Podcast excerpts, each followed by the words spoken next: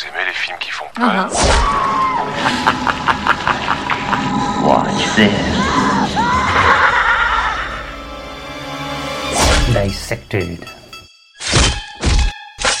Si vous cherchez la version Disney du film d'horreur de clown, il y a les deux derniers volets de Hit par Andy Muschietti. Ambiance teenage movie, même Euphoria ou American Pie sont plus flippants.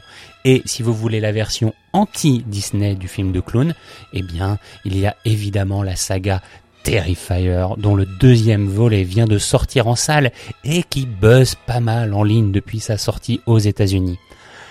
Alors, comme dans les courts-métrages du réalisateur Damien Léon, ainsi que dans le premier volet du film, nous suivons les déambulations de Art, le clown, un soir de Halloween. Déambulation sans queue ni tête ou sans tête ni queue, puisque le film compte évidemment son lot de décapitation et aussi d'émasculation cette fois-ci.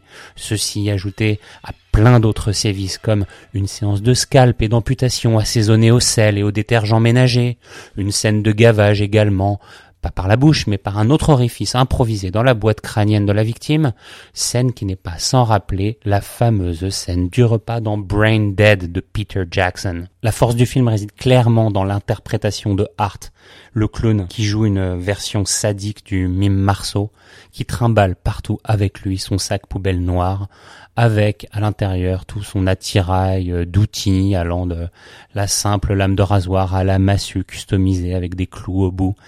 Et tout est dans la pantomime du clown. Alors ça pourrait être un film d'horreur muet en fait, puisque le clown ne lâche pas un mot du film, ce sont euh, ces sourires pervers et imperturbables qui sont les plus angoissants.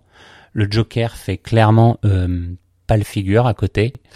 Le clown a pour habitude de teaser un petit peu ses victimes avant de les torturer avec des jeux de sourire. Alors il y avait une scène de selfie mémorable dans Terrifier 1 où une fille se prenait en photo euh, avec lui avant euh, malheureusement euh, d'en faire les frais.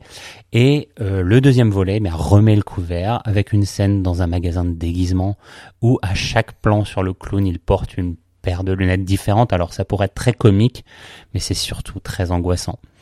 Vous l'aurez compris, on est globalement hein, au-delà de la pantomime sur une quantité de globules rouges plus plus plus, avec des effets spéciaux organiques qui sont tout de même le propre du cinéma gore, même si c'est très sale. Le sang euh, n'est pas rajouté par ordinateur ici, c'est du fait maison et ça se sent et c'est bien parce que c'est aussi ça la nature du film d'horreur faire gicler des litres de sang par l'intermédiaire d'une pompe et d'un tuyau qui fait office de jugulaire. J'entendais l'autre jour, au masque et la plume, la critique de Libé Camille Nevers parler, à juste titre, de mouvement de gentrification du film d'horreur. Eh bien là, on est exactement à l'opposé. Et ça fait du bien. Ça manquait. C'est ce que ça fait euh, John Carpenter ou euh, notre cher Alexandre Aja, mais pas Harry Astor ou Jordan Peele. Alors à noter, si vous avez encore faim, il y a une scène euh, post-credit euh, après le générique qui en remet une couche et qui annonce un Terrifier 3 qu'on ne manquera pas de disséquer.